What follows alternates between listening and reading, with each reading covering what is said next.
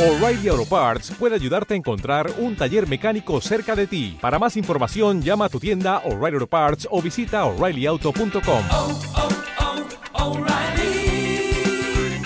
oh, Parts. La noche tétrica transcurría. Una charla sobre asesinos acaparaba el momento. Ángeles le aclaraba a la lunática que sus pulsiones de muerte no eran un condicionamiento. Un sonido de huesos temblando se escuchaba en la esquina oscura. Pásenme un bolillo para el susto, exclamaba la Catrina desde las penumbras. Por favor ya paren con todo ese cotilleo. Hoy me levanté inspirada a robarles un susto. Susto me llevé yo al escuchar tanto asesino enfermo. Por segundo año consecutivo, terapia urgente te pido, ángeles, sin miramientos. Esta vez la charla se sale de mi razonamiento. Querido podcast escucha, entre bajo su propio riesgo. Quizá esta noche descubra que el monstruo que evade habita en sus pensamientos.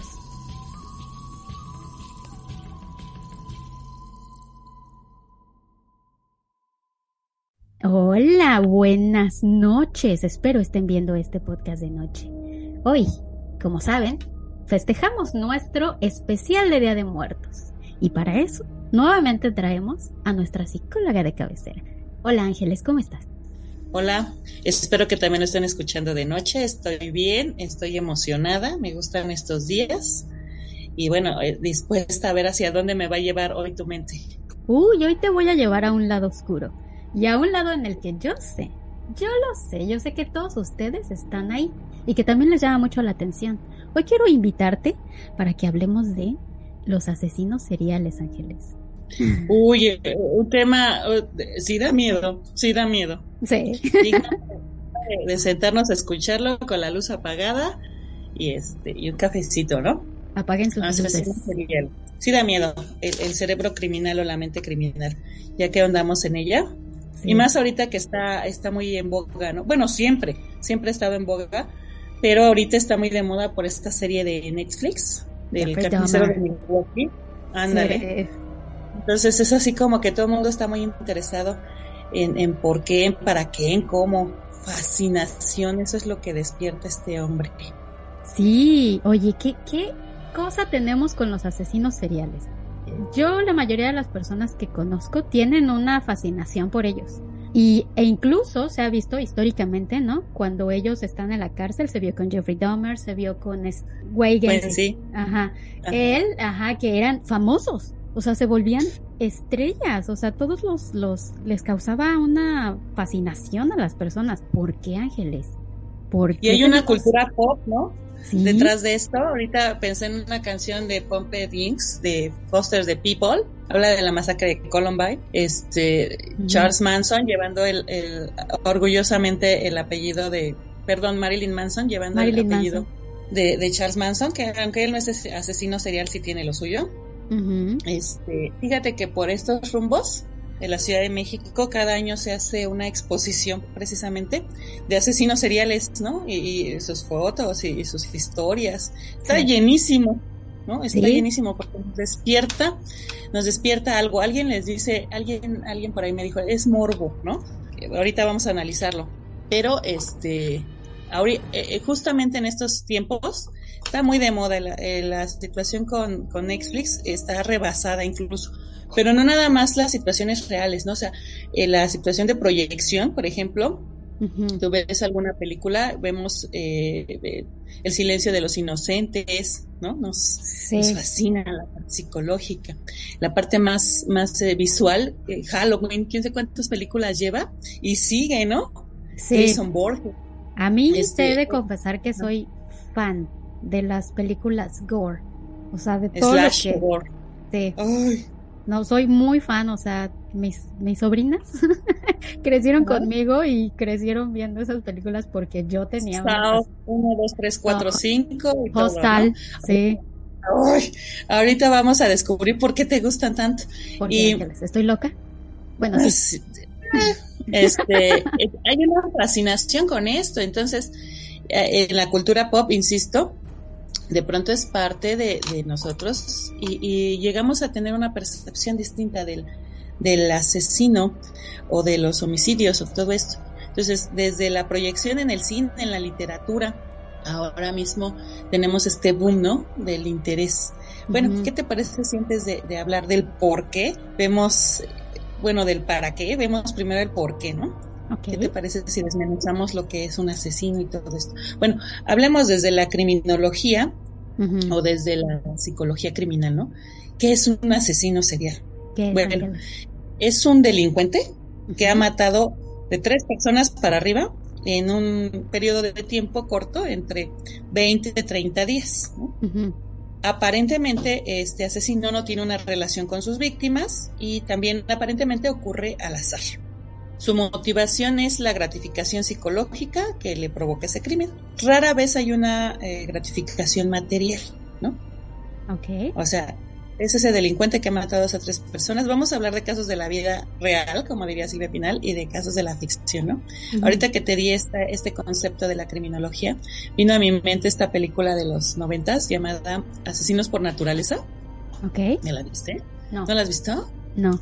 Es que yo te hablo de los noventas, ¿no? Entonces, luego velas, es impactante.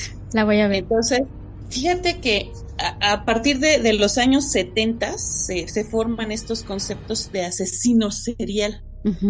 Sin embargo, pues bueno, está dentro de la historia. Yo creo que uno de los más célebres que tenemos todos así es, es esa visión de Londres victoriano. Jack the Ripper. Así es, ¿no? Ese, digamos que, eh, digo, también tenemos a, a Bloody Mary, que más antes y todo, ¿no? Pero ya documentales de estos que nos causan intriga y que fue trascendental, empezamos por ahí, ¿no? De, de Jack el Destripador. ¿Quién no conoce a Jack el Destripador y sus historias?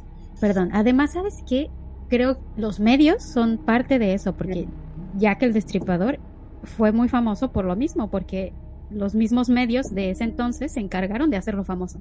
Así es. Y, y tiene que ver con, con- ay, es que está muy interesante esto. Entonces, de pronto primero tenemos ese concepto, insisto, visto desde la psicología criminal o la criminología. Ellos hablan también de un perfil, es decir, hay algo, hay unos ciertos rasgos en la personalidad que ubican a los asesinos en serie.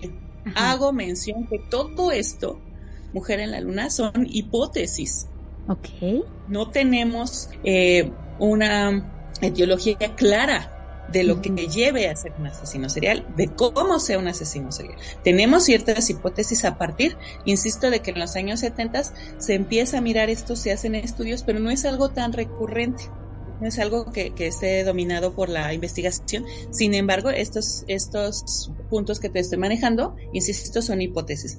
Que hablamos de un perfil, ¿no?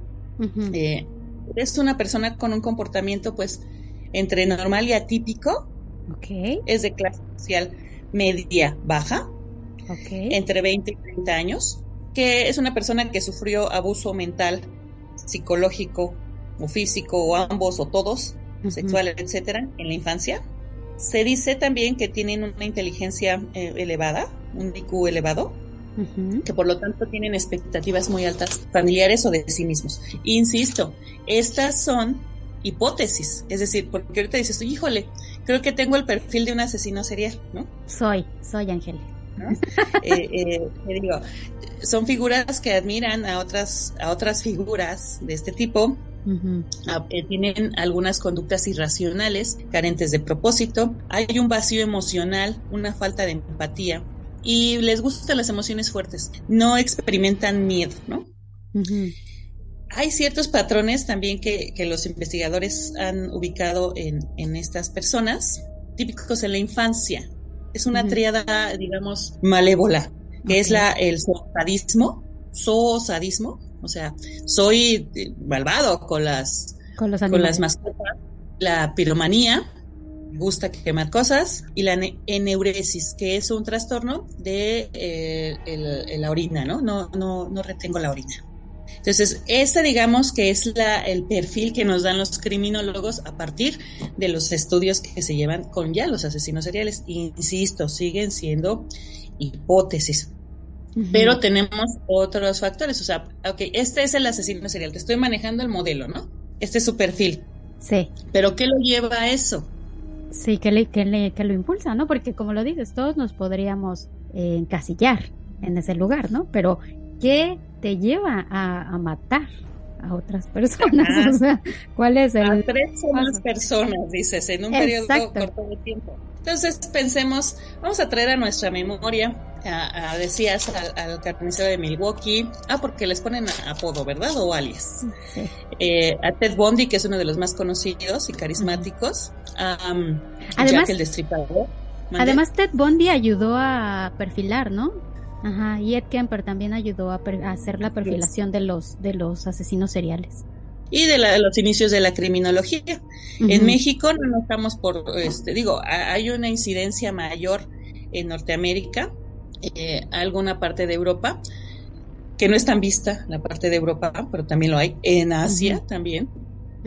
Eh, en México tenemos lo nuestro, ¿no? Está eh, Goyo Cárdenas, ¿Has escuchado de él? Sí, sí, sí. El, abogado, ¿no? Que, terminó, terminó su sentencia eh, en la Cámara de Diputados, ovacionado. Y ovacionado, sí. Tenemos a Juana Barraza, que es uno de los casos que a mí me interesan mucho.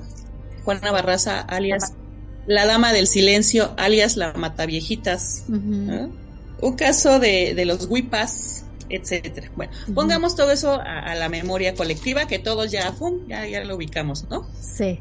Ya estamos pensando en eso, en Jeffrey Dahmer, etcétera. Bueno, ¿qué nos lleva a eso? Tenemos, insisto, varias hipótesis de dónde surge o por qué surge un asesino serial. Ya vimos el, el, perfil, ya vimos algunos casos célebres. Bien, tenemos primero que nada la parte eh, eh, biológica.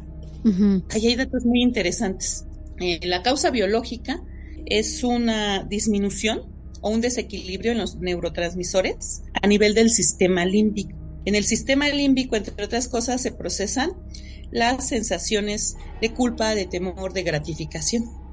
Y hay ciertos daños en, en otra área del sistema límbico que se llama amígdala. La amígdala nos ayuda o se encarga de procesar el espectro emocional, la empatía, Oye Ángeles, hay, hay una teoría, y no sé si la tienes por ahí, pero hay una teoría de que muchos em, tuvieron algún trauma, eh, eh, o sea, que se golpearon en la cabeza.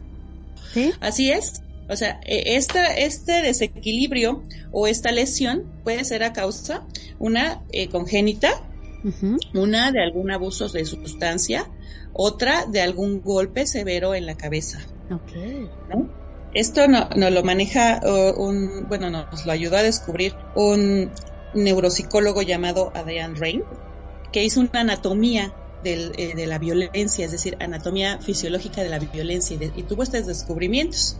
Y luego hay otro psicólogo, otro neuropsicólogo que, a mí me encantó su descubrimiento, él se llama James Fallow, James Fallow hizo una, toda una investigación también al respecto de la neurobiología, de, la violencia de los asesinos, y encontró también otra correlación con un gen. Él le llamaba el gen del guerrero. Y entonces hizo una serie de, investigaciones donde pues hizo mapeos cerebrales, eh, etcétera, en una serie de, de personas muy violentas. Y dijo, pues yo también le entro, ¿no? Yo también me voy a hacer ese estudio. ¿Qué crees que pasó? Que tenía el gen. Que su cerebro y el gen eran iguales al de un asesino. Por ahí tenía un caso de alguien que había matado a 24 personas, me parece. Ajá. Y descubrió el académico brillante, padre de dos hijos, esposo, que él también tenía la neurobiología de un asesino serial, de un hombre muy, violento. Y entonces de ahí nos vamos a ir al otro punto. Fíjate lo que te acabo de decir, qué interesante. Entonces de ahí nos vamos a ir al otro punto porque necesitamos una combinación espantosa. Primero esta, la biología, y luego viene la razón psicológica. La razón psicológica nos habla específicamente de la infancia. esa infancia, esa infancia que nos persigue, Ángeles. Claro, claro, claro. Porque entonces eh, el doctor hizo, el doctor Fallow hizo esta, esta correlación, ¿no? Bueno, ¿qué, ¿qué me lleva a mí de tener toda esta estructura a que no haya matado a nadie, que yo haya sido un académico y este hombre que tiene esta estructura pues sea asesino. Sí. Y llegó a la conclusión que su infancia fue feliz, porque un rasgo también característico psicológico del asesino serial es una infancia llena de abusos, de agresiones, de vejaciones, sobre todo a niveles físicos sexuales, ¿no? de, de, descuidos, de negligencias. La mayoría de los asesinos así son. Creo que por ahí hay una situación que, llama la atención con Dame. Dame. Ajá, porque él no fue abusado. Entonces, pero está la otra parte psicológica también, o sea, del desarrollo ambiental Sí. y de la parte neuronal, ¿no? O sea, que por eso te decía que son hipótesis, no necesariamente todo lo que te acabo de decir tiene que ser en el orden correcto y bajo. Sigue siendo hipótesis, ¿no? No es que si no es una cosa es otra, sino que la, la mayoría de las personas que han sido estudiadas al respecto poseen estas características, ¿no? Ok. Entonces, a niveles sociales, pues carecen de, de habilidades sociales. Tenemos a nivel psicológico, pues una falta en el control del impulso, en algunos desórdenes psicológicos provocados precisamente por una infancia negligente y un medio ambiente también atroz, ¿no? Negligente. Bueno, este es el, este es el antecedente del, o, o las causas biopsicosociales del asesino en serie. Por eso les pedí que trajeran a la mente toda, toda esto, esta parte de, de la conciencia social que tenemos acerca de, de lo que hemos visto de los asesinos seriales. Entonces estamos ubicando a Goyo Cárdenas, a Ted Bundy, ¿no? A la mata viejitas.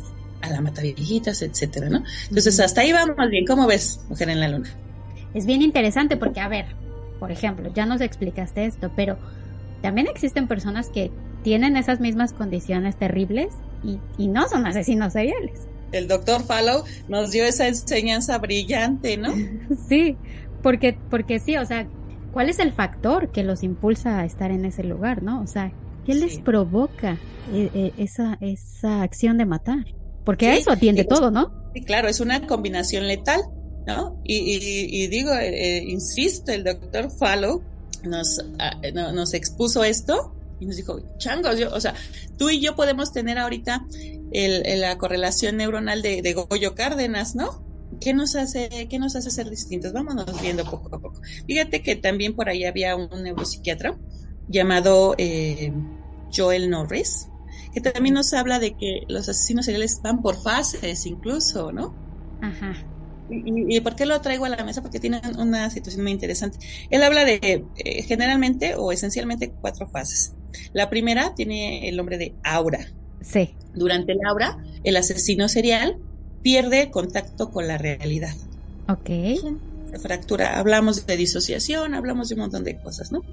Segundo punto, en, ese, en esa pérdida de contacto empieza su búsqueda. ¿Qué es esto de la búsqueda? La caza y la captura. Voy ubicando y todo. Después viene la parte del asesinato en sí y el sometimiento a la víctima, el- la tortura, la degradación, los métodos que vaya ocupando. Oye, Ángeles, ¿hay una mala idea en la sociedad o en el colectivo social que creemos que la mayoría de los asesinos son esquizofrénicos? Eh, Sí, hay un rasgo dentro de los, eh, te decía hace rato, dentro de la, la parte psicológica del asesino, puede ser que tenga un desorden psicológico. Sí, la esquizofrenia puede ser, por ahí tenemos al hijo de Sam, que le hablaba un perro, ¿no? Ajá. Tenía, tenía una alucinación, esa sí era una alucinación donde le hablaba, creo que el, un perro a través del demonio, algo así, ajá. y le decía quién, cómo y demás, ¿no? Ya era una alucinación. Eh, creo que el asesino del zodíaco también, porque eh, pues ya, ya tenía otra percepción. No necesariamente tienen un trastorno psicológico. Yo creo que sí, ¿no? La mayoría, pero no necesariamente la esquizofrenia. Aunque, pues, una persona que, te- que padezca esta condición y no sea atendida, pues puede, puede desarrollar estas, este perfil, ¿no? Oye, ¿y qué tal las filias? ¿No? Porque también quiero entender que dentro de esa acción de matar existe un placer. Sí, claro, porque y también, insisto, dentro de los desórdenes psicológicos está la parte de las parafilias y Ajá. podemos empezar desde la infancia. Por eso es importante eh, recalcar que el, el asesino, la mente perturbada del asesino sufrió o padeció alguna situación a nivel sexual. Entonces, ahí hay una fractura y yo aprendo de otra forma el placer. Ajá. Y ya en la adultez, pues sí, se puede convertir en parafilia. Es que son las parafilias, son algunos trastornos de orden sexual. Sí. Ejemplo, la zoofilia, el transvestismo transexual, que no es cuestión de género, ¿eh? Ya después les digo eso. Este, la pedofilia, La necrofilia. necrofilia, el, el exhibicionismo, el boyerismo, el sadismo y el masoquismo. Entonces mi, mi placer por los pies no tiene nada que ver. Esa ya es otra cosa. Ah, Esa bueno. ya la analizaremos Ah. después. Luego la vemos. Muy de Tarantino, Mujer Ok. en la Luna. Ok, muy bien. Bueno, entonces me quedé en la fase del, del asesinato ya. Y aquí viene, viene la serie de desórdenes psicológicos. Bien decías, las parafilias, etcétera. Ujú. la piromanía, etcétera. Y al final termina con una etapa depresiva, una etapa de culpa, de remordimiento O de insatisfacción. Aquí, aquí lo platicaba yo con un colega. ¿Remordimiento en un asesino serial? Sí, más no arrepentimiento. Oh, oh, ok. ¿Cuál es la diferencia? Es la diferencia de remordimiento. Ay, ya lo maté, ay, hice cosas, ay, ¿por qué lo hice? Pero no me arrepiento. Y me siento tan insatisfecho que tengo que volver a repetirlo porque es un corto tiempo, es un, es un lapso pequeño, corto en tiempo y pues necesito repetirlo y perfeccionarlo. Ah. Siento cierto remordimiento pasajero, pero no arrepentimiento, no. Estas son las fases que nos describe Norris. Bueno, ya hicimos como que todo un, un, ahora sí que un perfil, ¿no?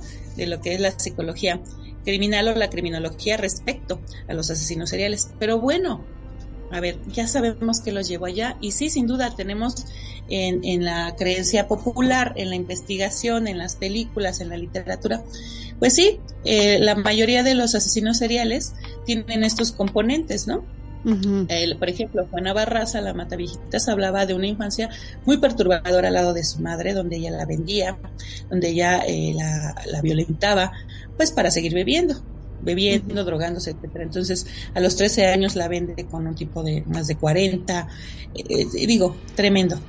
Al igual que eh, algunos célebres, ¿no? Sí. Goyo Cárdenas tenía ahí por ahí una situación con su mamá, ¿no? De, de Sí. amor excesivo a su mamá. ¿Por qué? Pues porque dentro de, de los asesinos, lo, una situación muy, muy relevante es que la víctima tiene un valor simbólico. Es donde ejerció una venganza hacia su exnovia, que tenía el cabello oscuro, me parece. Tenía ciertas características físicas, entonces él los, la, la simbolizaba en esas víctimas que buscaba. La Mataviejitas, pues, eh, como dice su, su mote, pues asesinaba a su madre, a esa madre, eh, Goyo Cárdenas también. Quiero entender, Dahmer, eh. ¿era una representación de su sexualidad reprimida? Por supuesto. Eh, el- el- fue todavía en los años 90, ¿el verdad? Sí, no me acuerdo bien, Sí. perdón.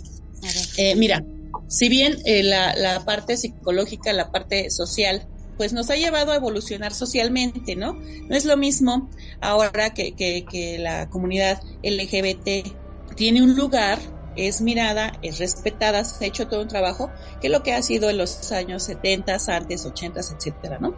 En los años 80 eran hasta casados, ¿no? Por, por la cuestión del SIDA. Sin embargo, más allá de lo social, hay una pelea interna. Aunque haya, aunque Demer haya vivido en estos tiempos donde, pues son socialmente, eh, eh, digo, son parte de la sociedad inherente, no vemos alguna diferencia respecto a la preferencia sexual. Aunque haya vivido en estos tiempos, la lucha era interna. Es decir, me peleo porque, ¿cómo voy a ser yo homosexual y con, con las creencias o con la formación que tengo? Entonces hay una lucha. Entonces no voy a salir, o sea, no, no voy a aceptarlo. Entonces voy a sublimar esa lucha a través del asesinato. Y Ujú. ese simbolismo, es decir, él a quien mataba, sí mataba a una persona, claro, con, con todo respeto, pero mataba esa idea suya homosexual. Luego le dan una revisada a una historia mexicana también muy interesante de los huipas, ahí en los años 1950, Ajá. homicidio en serie grupal homosexuales indígenas. Tiene una, una historia muy, muy interesante que puede llevarnos a comprender también al carnicero de Milwaukee, ¿no? Ujú. Esta lucha con, con, con mi ser homosexual o con mi ser reprimido. Sí, sí, sí. En él se nota mucho esa, ese patrón. Y así es, no, en todos, porque todos tienen una, un simbolismo, insisto. La víctima tiene este valor simbólico. Sí. En Goyo Cárdenas también es fascinante cómo ahorcaba a su madre, esa madre que él amaba, que él dejó de, de- eh, fíjate, es interesante porque él, él perdió una beca, me parece ser que en Canadá, porque era brillante el hombre, por cierto, eh, la perdió por estar al lado de su mamá, por quedarse con su mamá, pero ej- ejercía esta violencia hacia la mujer. Él era una. Entonces mataba también el símbolo de la madre castrante, ¿no? De la madre dominadora. Hay una gran diferencia entre el asesino al asesino serial. Así Uno es. puede ser solo un impulso momentáneo y el otro es un deseo constante.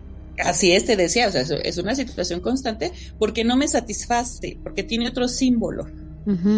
El asesinato en sí, pues tiene un carácter, puede ser evolutivo, de conservación, de impulso. Eh, de- los más peligrosos son aquellos que lo premeditan, por ejemplo, ¿no? Que también tiene un componente psicológico, podría ser so- eh, de sociopatía o psicopatías, ¿no? Por cierto, eh, no todos, bueno, la mayoría de los asesinos seriales son eh, psicópatas o sociópatas también, ¿no? Ok. Ahora bien, bueno, esto está súper interesante, ¿no? Ver, ver a los asesinos y demás. Pero a ver, espérame. ¿Por qué nos fascina tanto Mujer en la Luna? Ay, no ¿Por qué sé. tenemos un, un, este, una exposición en un museo? ¿Por qué hay tantas películas documentales? ¿Por qué hay personas que de pronto, como dices, hasta se hacen fans, ¿no? Sí. Y ahí los se casan con ellos. Sí. se casan y tienen copycat. Sí, eh, Juana Barraza ya lleva dos matrimonios ahí en la casa. O sea, ¿qué, qué pasa? ¿No? Goyo Cárdenas, imagínatelo, entrando al Palacio Nacional a que le hicieran una ovación por ser el preso del año. Goyo Cárdenas cometió sus eh, asesinatos en 1940 y tantos y estamos en el 2022 hablando de él. Puedo entender, por ejemplo, que, mm, no sé, que es bueno que se exponga, porque es bueno Ajá. que sepamos que existe, ¿no? O sea, que existe esta perversión en la mente humana. Porque a veces como que no queremos ser conscientes de que somos capaces de hacer ese tipo de atrocidades, ¿no?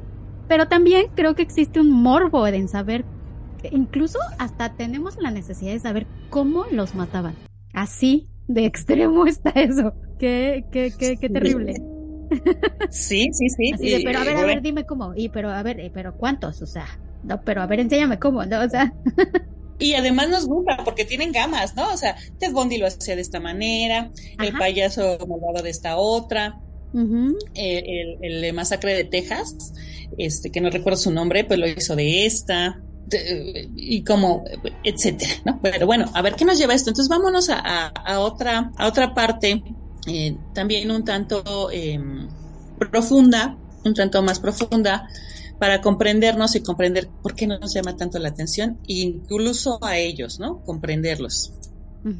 Y hablemos entonces de nuestro queridísimo doctor Sigmund Freud. Subjetivo completamente el psicoanálisis, pero digno, digno de traerlo a la mesa. Eh, allá por los años 1920, él hablaba de que nos regía un principio para vivir, era el principio del placer. Es decir, yo vivía para satisfacerme. Sobre todo, pues ya el doctor Freud ya se imaginarán a niveles sexuales, ¿no? Sí. Entonces de pronto empieza a, a- a- dice que el, el humano, la manera de encontrar, encontrarse, pues era buscar el sentido del placer, a priori de todo y para todo y por todo, ¿no? Entonces, eh, pues hace algunas recapitulaciones, etcétera, ¿no? Y propone otra teoría puramente psicoanalista, ¿eh? Puramente psicoanalista. Eh, él hablaba de los instintos, ¿no? Que, que los instintos son lo que, que nos mueve a, que nos de forma eh, automática ¡fum! reacciono. Hablaba de los instintos, pero dentro de estos estudios del principio de placer, dijo, debe de hacer otra cosa que también nos motive a vivir, ¿no? Entonces hablaba de, de dos cosas, una pulsión de vida Ajá. y otra pulsión de muerte. muerte. Este, es un, eh, es un tema, uy, pero bueno, vamos a resumirlo y le voy a ofrecer una disculpa de antemano al doctor Freud porque lo voy a resumir. El- el- la pulsión de vida nos habla de la autoconservación del yo Para aumentar mi vida y mi placer, ¿no? Eso es lo que me mo- motiva a vivir, ¿no? O sea, como el sentido de la vida, digamos, ¿no? Me baño, como bien, es- tengo relaciones sociales, sexuales, etcétera, pues para ma- mantenerme con vida, tengo proyectos, esa es mi pulsión de vida. Pero nos vamos eh, el eros y ahora me voy al tánatos, la, pul- la pulsión de muerte. ¿Qué es esto de la pulsión de muerte? Es un imperativo que lleva a los seres humanos a destruirse. Se robustece con la idea de la destrucción. Ok. ¿no? Es decir, voy a destruir el objeto, ¿no? El objeto que puede ser yo mismo o puede ser otros. La violencia inherente al humano a través de la pulsión de muerte y pulsión de vida. Bueno, eh, eh, por eso tenemos guerras, por eso hay eh, violencia, por eso hay murallas, por eso hay armas. Sí. Porque hay algo dentro de nuestros in- instintos y nuestros impulsos, insisto, pulsión de muerte que nos lleva a la autodestrucción, pero también a la destrucción. Desde la psicología social, Hobbes nos dice que el hombre es el lobo del hombre. Hemos extinguido especies, Sí. hemos extinguido pueblos. Bueno, fíjate, eh, eh, acá, acá por este lado de México, no sé, en otros lados, las cajetillas de cigarros tienen una leyenda, ¿no? Y una imagen gráfica. Se va Ujú. usted a morir lenta y dolorosamente así. No ha bajado el consumo de tabaco. En los eh, algunos productos, por ejemplo los cereales, vienen unas, acá en México hay unas etiquetas que dicen exceso de sodio, exceso de azúcar, exceso de grasa y usted se puede morir. No ha bajado el consumo de cereal. Sí. porque somos proclives a la, a la de- autodestrucción a través de las adicciones o el consumo de, su- de sustancias que nos dañan. Y dentro de esta destrucción está la violencia, ¿no? También.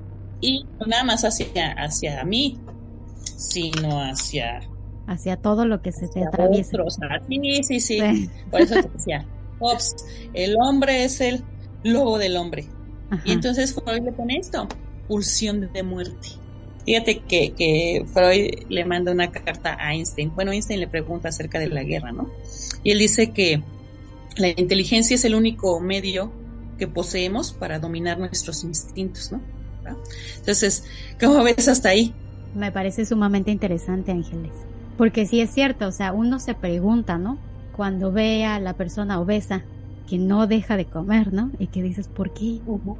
¿Por qué te estás autodestruyendo de esa manera? A la persona que fuma y que tiene una tos terrible, que dices, ¿por qué no dejas de fumar? Ángeles. Yo no, ¿eh? Yo no, otros. Yo no, otros. A veces un cigarro es solo un cigarro, decía el doctor Freud. Sí, sí, sí, sí. O sea, uno dice, uno ve esto tipo, este tipo de patrones, ¿no? Incluso uno los hace conscientes consigo mismo, ¿no? Dices, ay, oye, deberías de empezar a hacer un poquito más de ejercicio, ¿no? Deberías de tener mejores hábitos alimenticios, ¿no?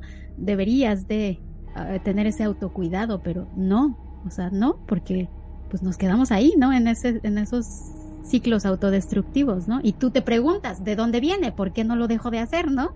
¿sí? Y eso es una introyección, es decir, eh, eh, estamos hablando de, de la autodestrucción, ahora sí que autodestrucción, nosotros mismos, ¿no? Entonces, pero esta pulsión de muerte, esta violencia, este eh, imperativo de, de guerra, de, insisto, violencia, si no lo introyecto, lo veo, entonces me causa fascinación Ted Bundy, porque él tiene la pulsión de muerte al rojo vivo, a todo lo que da.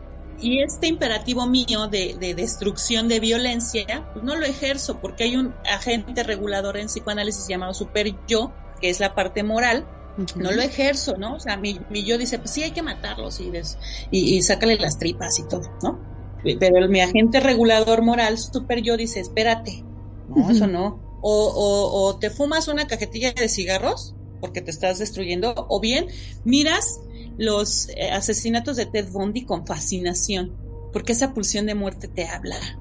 Algo bien curioso que pasó durante el COVID, ¿no? No sé si a todos les pasó, mire, yo, yo acepto, ay, pero a muchos les pasaba que decías, eh, eh, veías a todos no seguir las reglas, ¿no? Que nos imponían, y decía, ya, que se mueran todos, déjenlos Y sí, morir". sí, claro, claro.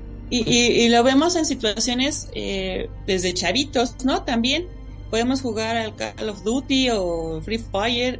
Eh. A mí me sorprendió que vi un, vi un jovencito matar a no sé cuántas personas, ¿no? Creo que 70, como en media hora, ahí en el juego, ¿no? Y nos sale esto. Y yo, ya, maté un montón, respiro y me voy. La, la razón psicológica es, bueno, psicoanalítica es muy profunda. Hay, hay un psicoanalista llamado Lacan que nos habla eh, de, de la parte de la ley y el orden, De- del orden al padre, y eh, cómo vemos el asesinato o la violencia como la, el ejercicio de la violencia al padre, que es nuestro primer objeto de, eh, pues, justicia, de qué más de, de orden de, de, autoridad etcétera no hay un psicoanalista mexicano Víctor Solís Sosa que habla de los asesinatos en serie y el asesinato del padre de la horda primitiva así se llama no es, es muy profundo comprenderlo es muy profundo dilucidarlo uh -huh. pero más o menos por allí va la cosa es una situación a nivel cultural porque la cultura nos da esto, es decir, yo eh, mamífero, yo humano, tengo estos, estos impulsos inconscientes, estas pulsiones, pero lo que lo, le da forma material es la cultura. Sí. Es la cultura y es la parte psicológica. Está interesante que aparte lo relacionen con, con el padre o con la parte masculina, ¿no?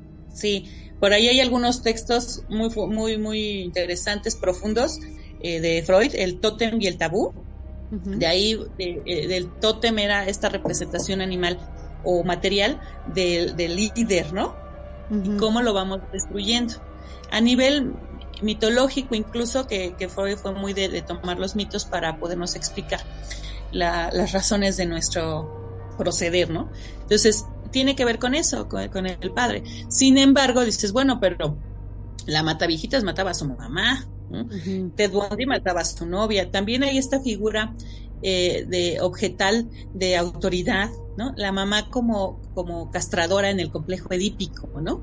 No te voy a dejar crecer en términos muy llanos, ¿no? No te voy a dejar crecer, te voy a controlar, tú siempre vas a ser mi niño, o bien vas a ser el objeto de todas mis iras, ¿no?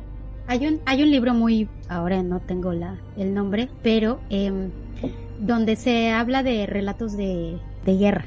Ajá. Y es bien interesante porque pues los hombres obviamente asumen, ¿no? Esa cuando tú estás compitiendo y estás en los campos de batalla, dices, bueno, es matar o morir. Eh, y asumes uh -huh. la, la, muerte como, como algo inevitable. Eh, existe un relato de las mujeres que iban a, a combate y las cuales uh -huh. decían, ¿no? Pues el hombre está acostumbrado a matar, ¿no? El hombre lo trae muy integrado dentro de su, de su accionar. La mujer no, porque la mujer da vida. Pero durante esos ah. ataques, durante esos combates, la mujer era brutal, ¿no? O sea, sabía que tenía que hacerlo. Pero a ellas les costaba mucho trabajo porque la mujer da vida. Sí, claro, los hombres, lo, los varones son más emocionales, ¿no? Te hablaba hace ratito de la amígdala, ocupan más la amígdala. Uh -huh. Y las mujeres somos mucho más eh, persuasivas, mucho más eh, eh, calculadoras, ¿no? Yo, hombre, acciono o me matan o mato, o me agreden o agredo. Uh -huh. Reacciono mediante mi impulso y mediante mi emoción. Y la mujer dice, a ver, espérame, voy a calcular de qué forma le voy a hacer primero la vida miserable, ¿no? uh -huh. y después pues lo voy a ir matando, ¿no? lenta y dolorosamente. Justo en, en los eh, hablando de asesinos seriales es muy es muy interesante ver los patrones, ¿no? De, de un asesino serial hombre y de un asesino serial mujer. Porque, por ejemplo, la mataviejitas se metía a la casa de las, de las personas, ¿no? Ella creaba ese personaje de, de la enfermera que los iba a cuidar y los mataba. Hay otra, otra Dorotea Puente, no sé si has escuchado hablar de ella, que era una asesina serial que eh, ella tenía una casa de huéspedes. Mataba a las personas y después reclamaba la, la ayuda social que se les daba a estas personas, que regularmente tenían una enfermedad mental diseñaban todo un entorno para que les hiciera fácil esa, esa matanza.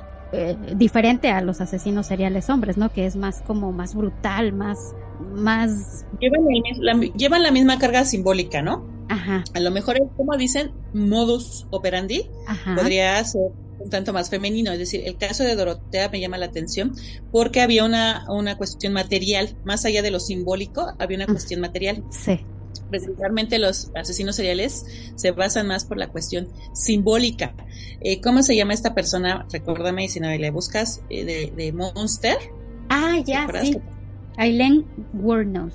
Aileen Wuornos. También una carga muy simbólica, ¿no? De matar al hombre, Ajá. de asesinar al hombre. Sí. ¿no? A, a, ese hombre que la agredió, que la vejó, que la lastimó. Entonces, como no pude hacerlo con el, el real, entonces, uh -huh. mi mente fracturada pues va, va buscando estos símbolos. Y es muy interesante en ella porque, eh, por ejemplo, era, era muy amorosa con las mujeres, ¿no? Sí, sí, sí, super era brutal con los varones, brutal verdaderamente. Y luego es que de, de, decía, el modus operandi de, de, la mujer suele ser más elaborado y menos emocional.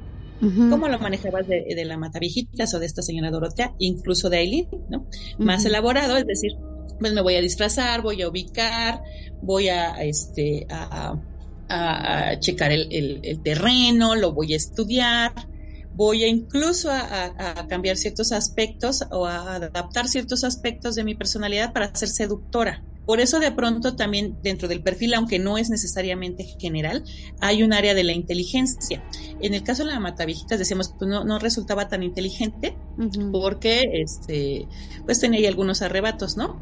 Pero la mayoría sí lo son. Entonces, ¿En qué sentido? En que perfeccionan sus técnicas, en que estudian sus técnicas. Ahí viene la premeditación famosa menos arrebatados como el hijo de Sam, por ejemplo, ¿no? Entonces voy caminando, veo a alguien y ¡fum! ¿no? Sí. Me habla, me habla el, el perro y me dice. Uh -huh. Ted Bondi también, o sea, un tanto arrebatado, no cazaba, no, no, este, no, no elaboraba todo, ¿no? Todo un escenario y demás. Creo que el carnicero de Milwaukee sí, ¿no? Sí, también sí hay otro todo. que se llama Richard Ramírez, también era desordenado. También creo que dentro de los perfiles eh, de los asesinos seriales existen esa diferenciación del asesino que es el, que es ordenado y el asesino que es desordenado, ¿no?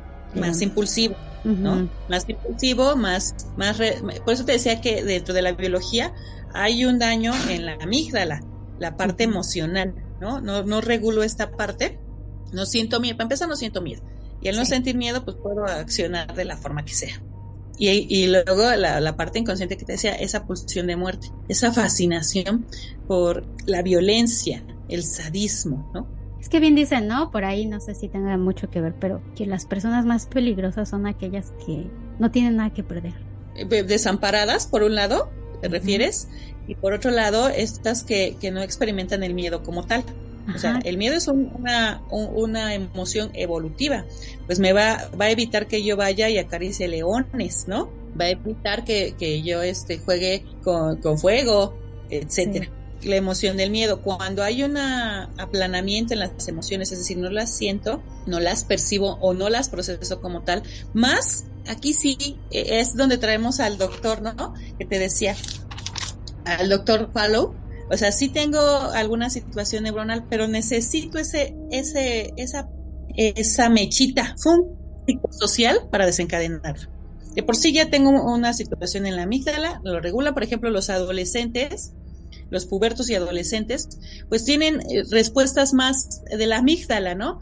No tanto con el córtex frontal. Sí. Entonces son asesinos en potencia, pero sí, pero necesitamos un detonante aparte de la pulsión de muerte que la traigo consigo y que la parte reguladora moral y de cultura como que me va, ¿no? Aparte es, es, interesante, ¿no? Eso que mencionas de los adolescentes, porque la mayoría de los de los shootings, de los las balaceras en Estados Unidos uh -huh. han sido perpetuadas por adolescentes. Oye, sí, y son son uy, son álgidas también, ¿no? Pero sí. también son parte de la cultura popular, eso a mí me llama mucho la atención, ¿no? Te decía de la canción de Foster the People, que uh -huh. es muy hasta pegajosa, ¿no? Y hay series... Sí, claro. Y entonces hay, hay eh, este, series, películas, videos, una serie de información. Tú te metes al Google y ¡uh! te encuentras todo. Uh -huh. Y entonces se genera, ellos despiertan esa pulsión. Más puede ser que tenga alguna situación neuronal o no. Eh, lo que creo que sí es imperativo es la parte psicosocial. Y entonces acá nos sale un famoso copycat en México, ¿no? Por ejemplo, acá en, creo que fue en Torreón. Sí, Monterrey. en Torreón. Eh, cualquiera de los dos, porque hubo los dos. Ajá. Que incluso el, el jovencito venía con, con, el atuendo, copiándole el atuendo a los asesinos de Columbine, ajá. Este, y, y el asesino en Texas, hace poco, pues también tenía cierta referencia pop de ellos. Muy, muy emocionales, muy de la amígdala, muy este descuidados. Fíjate que uh, por ahí hicieron un documental de ellos, eh, como siempre, porque ellos hablaban mucho de, de, Marilyn Manson, ¿no? De su música que los inspiraba. ¿no? Volteamos a ver a Marilyn Manson feo de, oh, ¿no? Tú eres el culpable. Sí. Entonces le hacen un documental un productor muy, muy famoso, no recuerdo su nombre, entonces le pregunta, bueno, oye, ¿tú qué les dirías, no? ¿Qué les dirías a estos muchachos? Y, y Manson responde, imagínatelo, ¿no? Todo este blanco, todo con sus ojos blancos, sí, todo oscuro. No, no les diría nada, los escucharía. Sí. Qué buena falta pues hizo. Entonces, ay, entonces Marilyn Manson no era, lo- no era el malo, ¿no? No era la, la, la función de esto. También él, por ejemplo, en su música nos despierta esta pulsión de muerte, ¿no? Es, es muy interesante. A mí, a mí me gusta mucho el, el rock acá, metal, pesado. Me, Por eso me sí. cae bien. Ramsgate, a todas esas bandas como fuertes, Sí. me encantan, me encantan, sí. Sí, cuando estoy como acelerada o así. Bueno, a mí, a mí me gusta mucho escuchar música, entonces cuando estoy como en un, eh, como en adrenalina o no sé, me gusta escuchar esa música como para liberarla y no ir a matar gente. Ah, ok. Sí, claro, ¿no? Ta- También yo de pronto, hace mucho tiempo, un, un colega mío me decía, ¿cómo puede ser tan, tan este, de amor y paz? Que me gusta la música más setentera, más, más con esto. Y, pero me encantaba Led Zeppelin y me encanta Ajá. este, toda esta forma, esta, esta fuerza, porque sí nos mueve esta pulsión, nos mueve esta pulsión de, de violencia. La música es violenta, quiero que sepas, es ruda. Sí. Oye, en términos más elegantes, por ejemplo, si tú escuchas a Wagner en las cabalgatas a la Valquiria, como que sientes esta fuerza de, de invadir, ¿no? De saquear. Sí. Este, vemos historias nórdicas ahorita que están muy de moda de los vikingos y los vemos atacar a la horda y todo y ay, nos sentimos parte de eso. Sí, sí, sí. Esa pulsión de destrucción y de violencia.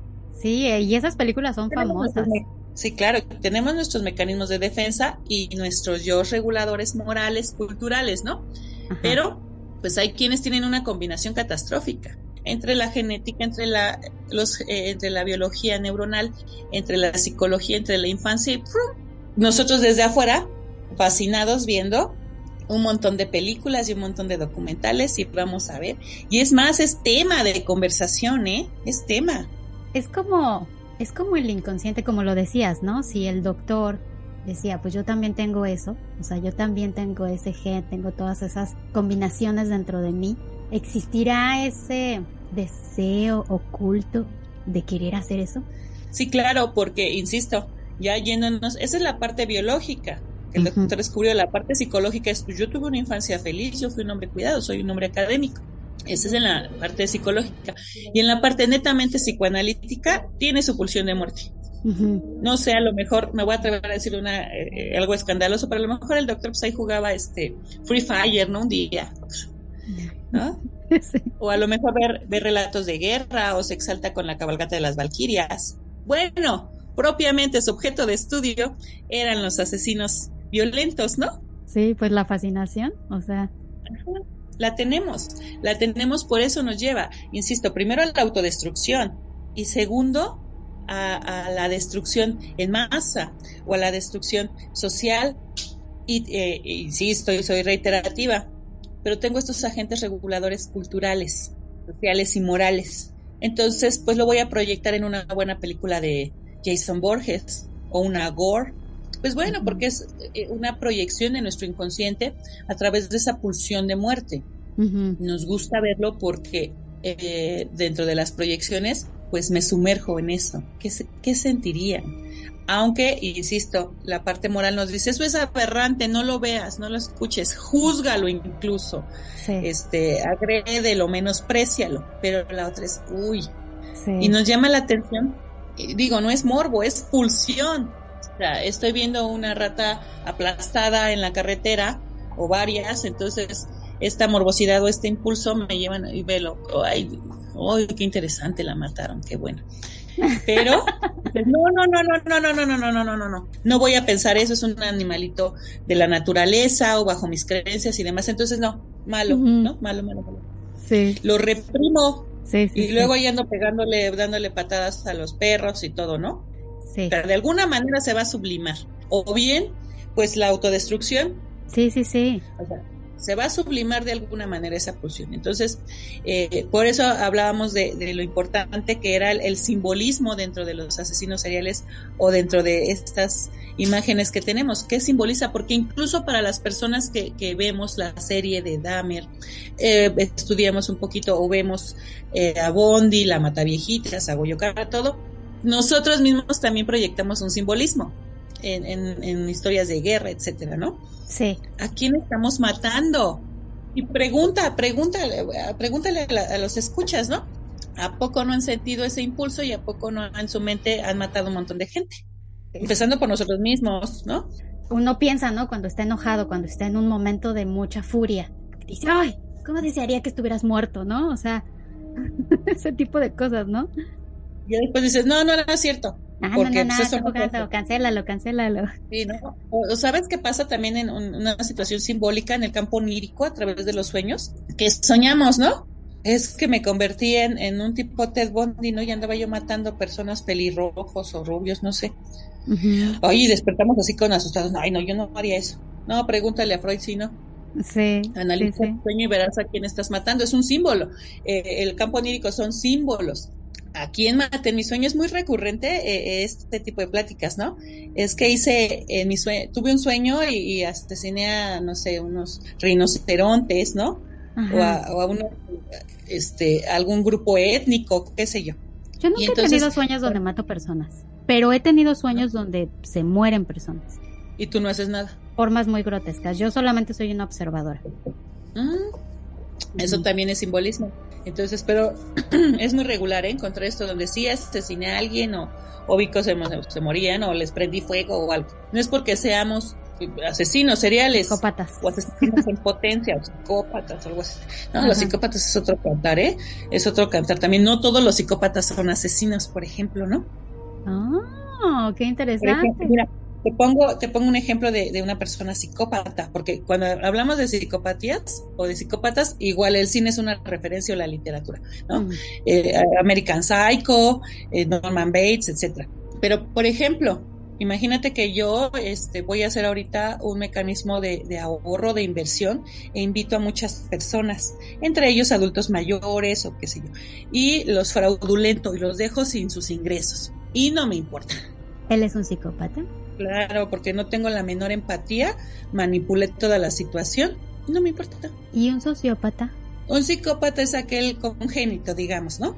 Un nacimiento, es decir, podemos manejarlo así. Y el psicópata es el que a través de los factores medioambientales, ¿no?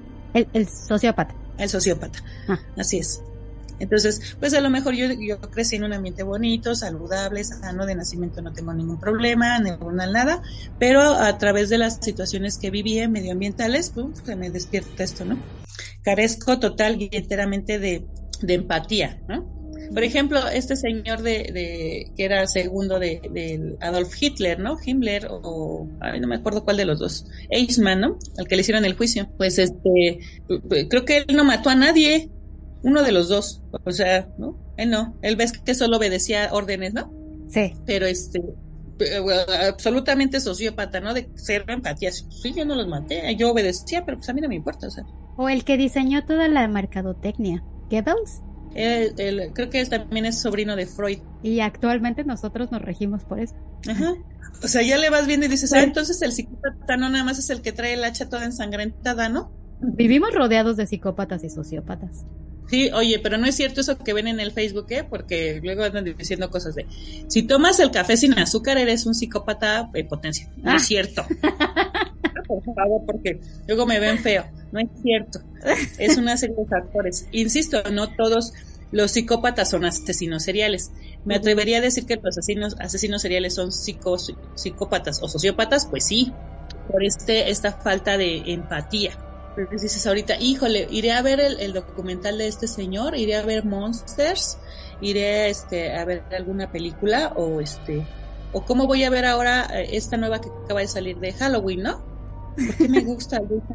¿Por qué ha durado tanto tiempo? ¿Por qué es recurrente? ¿Por qué en el cine constantemente estamos viendo estas evocaciones a la violencia, al terror, al miedo?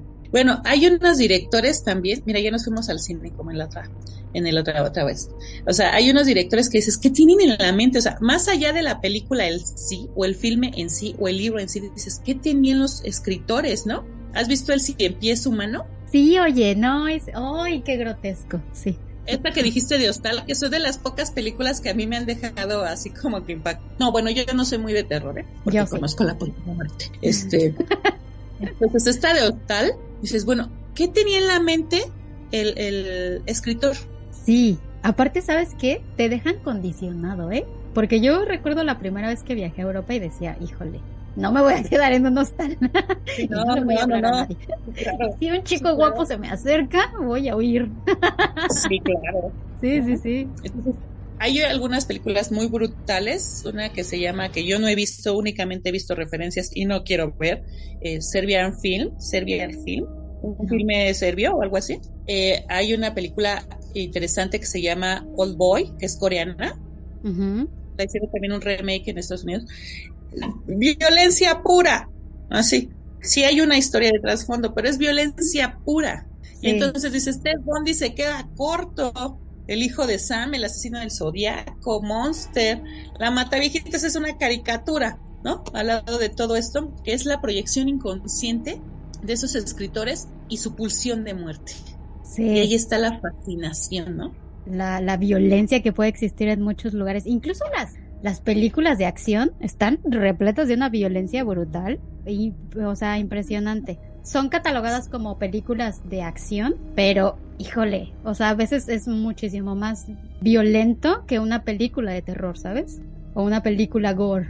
Sí, eh, gore tiene gore tiene que ver más con los con las imágenes con los im- y, cómo se llama ay perdón con los estímulos el gore perdón yo le digo gore no sé cómo se diga. Tiene que ver con los eh, impulsos con lo- con los estímulos no o sea la sangre correr los gritos el- los colores cómo está filmado. Entonces ahí también hay una pulsión de muerte en quien los ve. Porque todos también pensamos, ¿no? Los que nos gustan las series románticas o la literatura romántica, la música bonita, decimos, oye, qué perturbados están todos los que van a ver esas películas, ¿no? Pues no es que estén perturbados, es que tienen la pulsión de muerte ahí, ¿no? Sí. Ahí, entonces, pues no me voy a fumar una cajetilla de cigarros, pero sí voy a ver un filme de Last Born Tiersen, algo así se llama, Sí.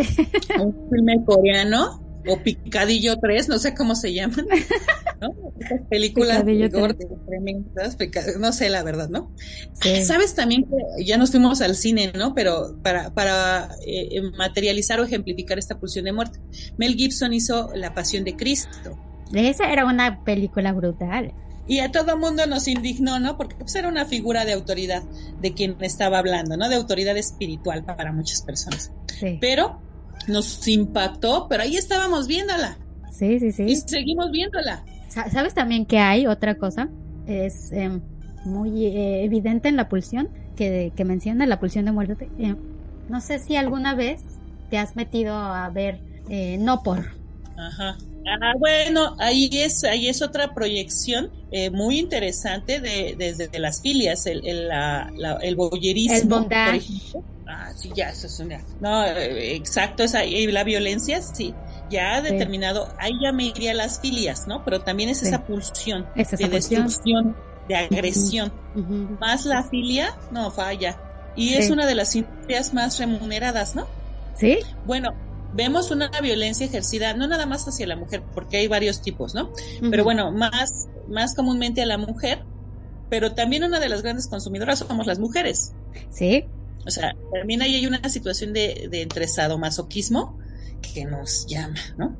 sí, incluso hay muchas eh, fantasías que tienen que ver con el hecho de ser... eh, De sí, la agresión. Sí, donde las mismas mujeres tienen esa, esa fantasía de violentame, Claro. ¿no? Y que digo, los caballeros también, y tienen que ver con las raíces infantiles, ¿no? De cómo me enseñaron, cómo me fui a, a través del medio ambiente también, ¿no? Ajá. Entonces ahí también, ahí hay una razón psicoanalítica también, ¿no? De, de la mujer como el objeto de la madre, o como la figura de la madre, y en una situación edípica, mato a mi madre, Qué interesante. como lo dice Edipo, mato a mi madre, o eh, eh, poseo a mi madre y mato a mi padre, es un rollazo bien interesante, ¿no? Y todo esto, pues sí, sí nos lleva a esta fascinación, a esta seducción por el, el mundo oscuro del asesino serial. Por eso son tan, tan, este, famosos, ¿no?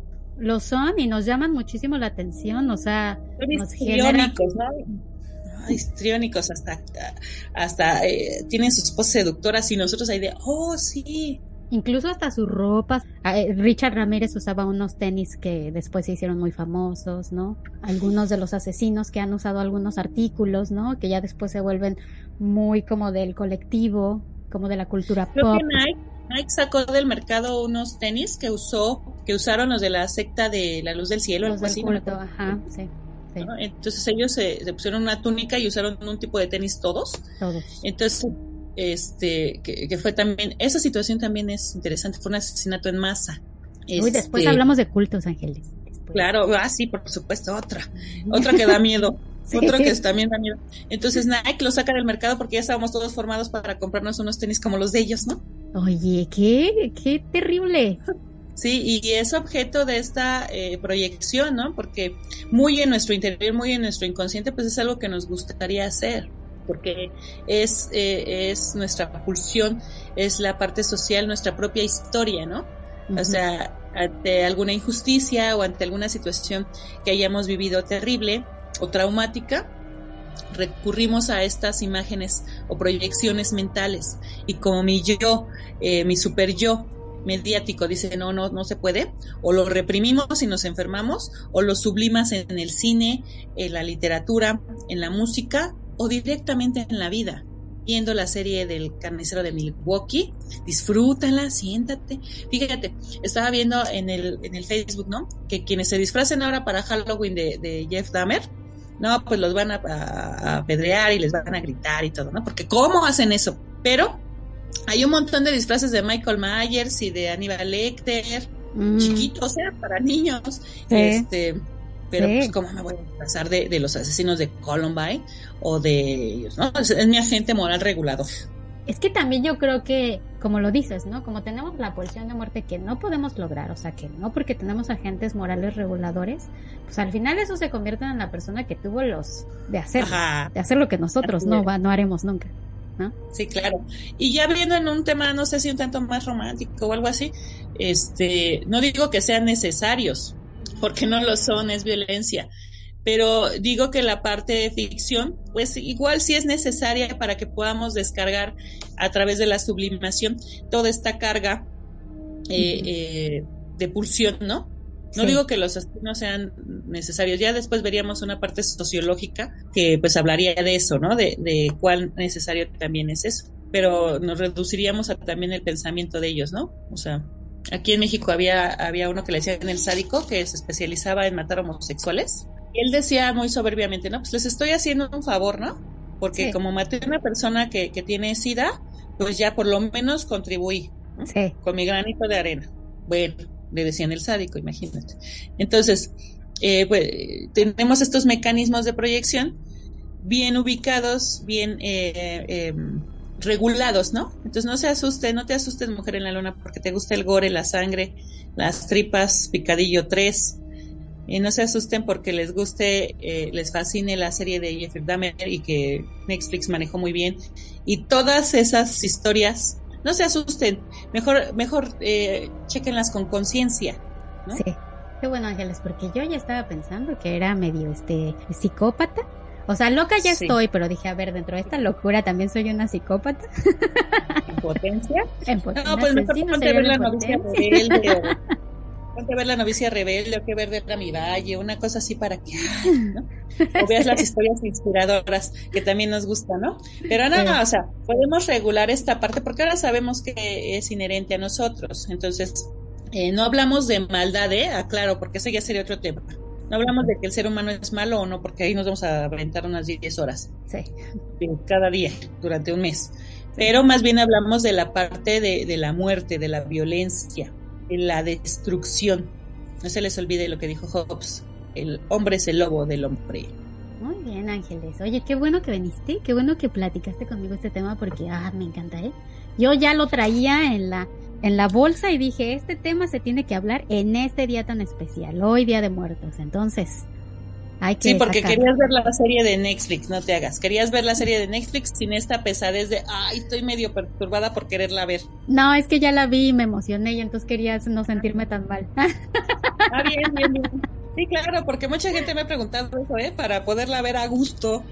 Hay una persona que la veía y decía, yo me quedo dormida con ella. No le creo. Ay, yo La también, verdad no le yo también me quedo dormida con ella. O sea, la veo en la noche y me, me duermo mientras la estoy viendo. Ah, bueno, sí, porque a lo mejor te gana el sueño, pero Sí. quizá está narrada de una forma un tanto lenta, Ajá. pero si lo compactamos como en un documental, hay un, hay un documental ahí en Netflix que se llama, véanlo, que se llama Loco pero no demente. Lo voy a ver. ¿no? Este, eh, eh, también habla de esto, por cierto, eh, véanlo. Y entonces, pues, dura una hora y media, va muy, muy explícito, muy al grano, entonces ahí sí no nos aburre tanto. Ok. Necesitamos acción, necesi- la pulsión, mujer en la luna, necesitamos acción rápida, ¿no? ¿Podemos prevenir esto? Probablemente, es muy complejo porque hay historias que pues tienen que suceder, ¿no? De la infancia. Esa es la parte un tanto pues, dolorosa y demás, ¿no? Pero cuidemos la infancia, cuidemos la infancia, cuidemos nuestra salud. Y hablando en términos de los perfiles y la criminología y todo esto, cuidemos la infancia, por favor. ¿No? Sí. Estemos al pendiente de ese desarrollo porque ahí está el, el- la germinación de los asesinos seriales. Muy bien, Ángeles. Muchas gracias. Muchas gracias por venir Gracias a a ti. platicar de esto. Gracias a ti y nos vemos pronto. Y feliz Día de Muertos. Ah, suena paradójico, ¿verdad? Feliz Día de Muertos. Pero sí, lo vamos a vivir de este lado muy padre. Son fechas muy, muy especiales, muy padres. Cómanse muchos panes de muerto por mí, porque pues no tengo. Lo haré, uff, no me hubieras dicho, lo haré. Tienen todo mi permiso de comer 10 panes, al menos. Al menos. Va. Adiós. Adiós a todos.